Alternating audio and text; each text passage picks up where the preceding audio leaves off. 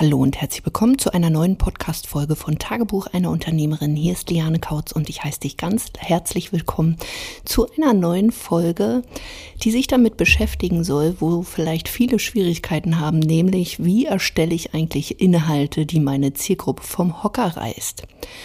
Und wer kennt's nicht? Du sitzt vor deinem Rechner oder du hast ein weißes Blatt Papier vor der Nase und du weißt einfach überhaupt nicht, was du schreiben sollst ja, welche Bilder du benutzen sollst oder welche Videos du jetzt irgendwie abdrehen sollst. Nochmal hier kurz vorab, also Inhalt ist halt dieser Content. Und Content ist halt ja in Form von Texten, in Form von Bildern, in Form von Videos möglich. Und wichtig für dich ist erstmal, dass du für dich Formate entwickelst. Und wie kann man sich das jetzt vorstellen, wenn du so willst, so ein bisschen wie bei so einem ja, TV-Sender. Und du musst natürlich erstmal auch schauen, was will denn deine Zielgruppe? Also worauf hat deine Zielgruppe echt Bock? Was reißt sie, wie man es eben so schön sagt, vom Hocker? Und wie kann man das kreieren? Wo kommt es darauf an oder worauf kommt es an? Und wie musst du das Ganze gestalten? Und viele denken dann immer, das ist mit ja tollen Grafiken und super krassen Bildern oder vielleicht auch so catchy Videos irgendwie, aber damit ist es eben nicht getan. Also nur wunderschön verkauft am Ende des Tages nicht, sondern du musst dich wirklich fragen, was reißt deine Zielgruppe vom Hocker? Und hierbei kommt es natürlich auf die Texte an. Und ich möchte dir an dieser Stelle einfach mal ein Beispiel mitgeben, wie du wirklich Content kreieren kannst. Der erste Punkt ist, dass du dich wirklich mit deiner Zielgruppe beschäftigst. Wie macht man das? Man geht zum Beispiel, wenn man eben noch keine großartige Reichweite hat, geht man mal in andere Gruppen, man tummelt sich auf Facebook, auf Instagram, auf YouTube-Kanälen, in Podcasts rum und schaut mal, was funktioniert denn da gut. Wo gibt's viele Kommentare zum Beispiel? Und was schreiben die Leute? Und ich möchte dir an dieser Stelle mal ein Beispiel mitgeben ähm, von einer Klientin auch, was aus einer Gruppe kam, wo es darum geht, dass man gestresst ist, zum Beispiel als Geschäftsführer, als Unternehmerin. Und ja, welche Gedanken diese Leute haben. Und unter anderem hat da jemand geschrieben. Ich schreibe oder ich lese das jetzt einfach mal kurz vor und dann gehen wir dieses Beispiel einfach mal durch. Da hat jemand geschrieben, ich stehe morgens auf, fange meinen Ablauf an und merke dann schon, dass ich nervös und unruhig werde, wie vor einer wichtigen Klausur. Dann geht es recht fix über zu Gedanken, die nach einer Ausrede suchen, warum ich nicht los will, wieso ich gesundheitsbedingt nicht arbeiten kann. Dazu stoßen dann natürlich auch körperliche Probleme, denen ich dann auch noch Aufmerksamkeit schenke.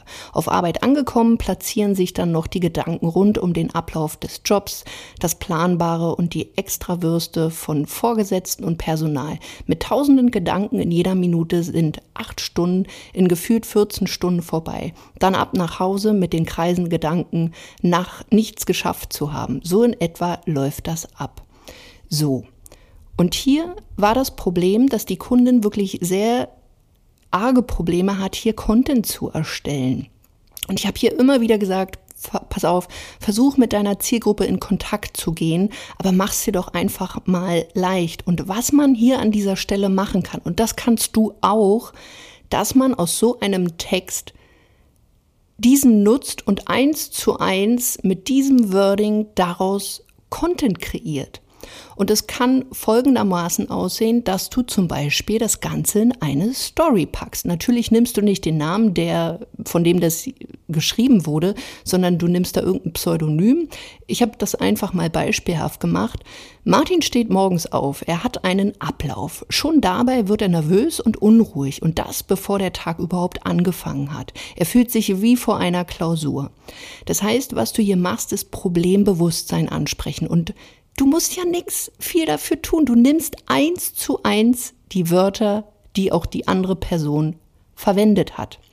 Was du auch machen kannst, dass du die persönliche Ansprache nutzt, nämlich, das würde dann so klingen, kennst du das? Du stehst auf und schon innerhalb von fünf Minuten, nachdem du die Augen geöffnet hast, bist du nervös, du bist zittrig wie vor einer anstehenden Klausur und so weiter und so fort. Was man auch machen kann, dass man sich das Ganze zunutze macht, indem man die Sicht des Experten einnimmt nimmt und zum Beispiel das Ganze so darstellt, als würdest du von einem Teilnehmer sprechen. Zum Beispiel, viele meiner Teilnehmer sind vor der Zusammenarbeit, ähm, sind vor der Zusammenarbeit schon bereits nach dem Aufstehen gestresst und überfordert. Ihr Gedankenkarussell beginnt. Sie stehen auf, werden nervös und unruhig, als würden sie gleich einen wichtigen Termin bzw. Klausur haben und so weiter und so fort. Und so kannst du wirklich aus Texten, die dir jemand anders wortwörtlich so gegeben hat, deinen Content erstellen. Was man hier natürlich auch machen kann, das ist jetzt alles in Textform, dass man das in Videos gibt. Genau das Gleiche. Und viele denken dann hier, na, aber Liane, das, das ist doch jetzt aber viel zu simpel, das kann ich doch nicht tun. Doch, das kannst du tun. Genau so, weil was die meisten eben dann machen, ist, dass sie Wordings kreieren, die es so gar nicht gibt, beziehungsweise die die Zielgruppe nicht anspricht. Die Zielgruppe redet vielleicht immer wieder von Lebensqualität, von ich möchte mich so und so fühlen und ich selber spreche vielleicht immer so dieses typische ich will in meine Kraft kommen. Aber wenn das die Zielgruppe gar nicht sagt, sprich, das ist nicht das, was sie wirklich haben wollen, dann geht deine Zielgruppe mit deinen Inhalten halt eben nicht in Resonanz. Auch wenn du das wunderschön gestaltet hast, auch wenn du dir irgendwelche tollen Wörter überlegt hast, das funktioniert nicht. Und an dieser Stelle, es ist wirklich eins zu eins die Worte benutzen, die schon deine Zielgruppe nutzt. Simpel as, ja, fuck. Und wenn du das für dich verstehst, dann wirst du merken, dass egal wo du das platzierst, ob du das jetzt auf deinen Social-Media-Kanälen, also Instagram, in Stories dort, in Reels, in IGTV oder auf Facebook, in deiner Gruppe, auf deinem privaten Profil, auf deiner Fanseite oder wenn du dann auch merkst, das hat jetzt gut funktioniert, deine Zielgruppe geht mit dir in Resonanz, das heißt, du bekommst Kommentare, du bekommst Anfragen, du bekommst Likes, dann wäre der nächste Schritt, dass man dann auch Anzeigen damit gestalten kann. Und natürlich auch Webseiten. Auch hier ist es so. Hör auf, irgendwelchen Kram dazu kreieren, der überhaupt nicht existent ist, sondern nutze wirklich die Wörter, die deine Zielgruppe spricht wirklich das eins zu eins zu adaptieren und dann eben aus bestimmten Blickwinkeln zu sehen. Und natürlich ist es jetzt nicht damit getan, was ich dir jetzt auch vorgemacht habe, dass man jetzt nur über das Problem spricht. Das ist so dieser eine Hook, das ist so der Anfang.